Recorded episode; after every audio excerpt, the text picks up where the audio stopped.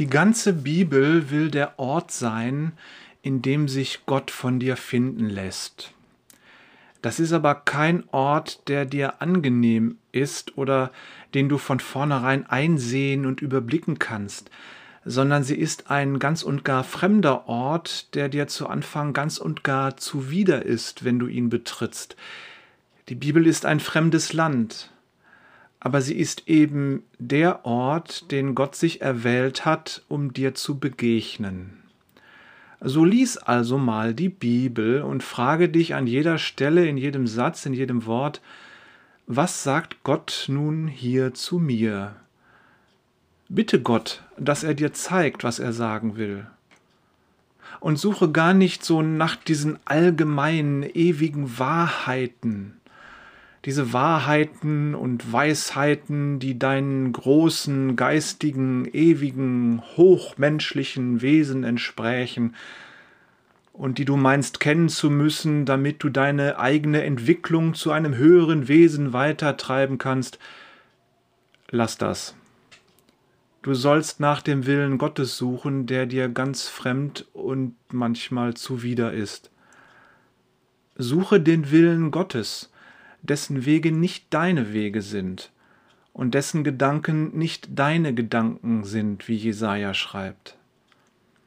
Der Wille Gottes, der sich verbirgt an den Tagen der Schöpfung der Welt, in den Wegen mit seinem Volk Israel, in der Krippe, als er Mensch wurde, unter dem Kreuz, als er starb, und in dem Grab, als er auferstand in der Schöpfung, in den Heilswegen, der Krippe, dem Kreuz und dem Grab, da haben alle deine klugen Gedanken ein Ende.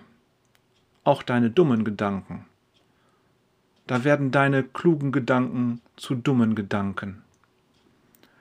Gott ist ganz anders als diese ewigen Wahrheiten oder das große Ganze oder das Ding an sich oder der Stein der Weisen oder die Antwort auf alle Fragen der Menschheit, nach denen du suchen könntest.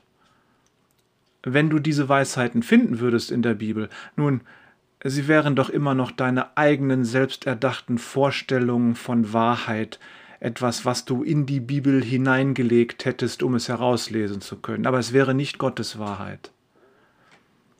Wenn du die Bibel aufschlägst, dann bleibt dir nichts anderes übrig, als dich zu entscheiden, in jedem einzelnen Satz den Willen Gottes für dich, für jetzt, für hier und heute zu entdecken, den unbequemen, aber den lebensnotwendigen Willen Gottes.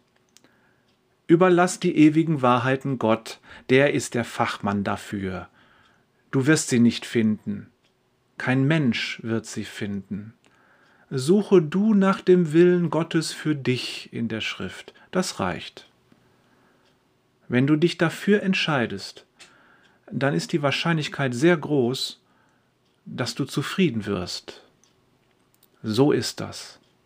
In diesem Sinne.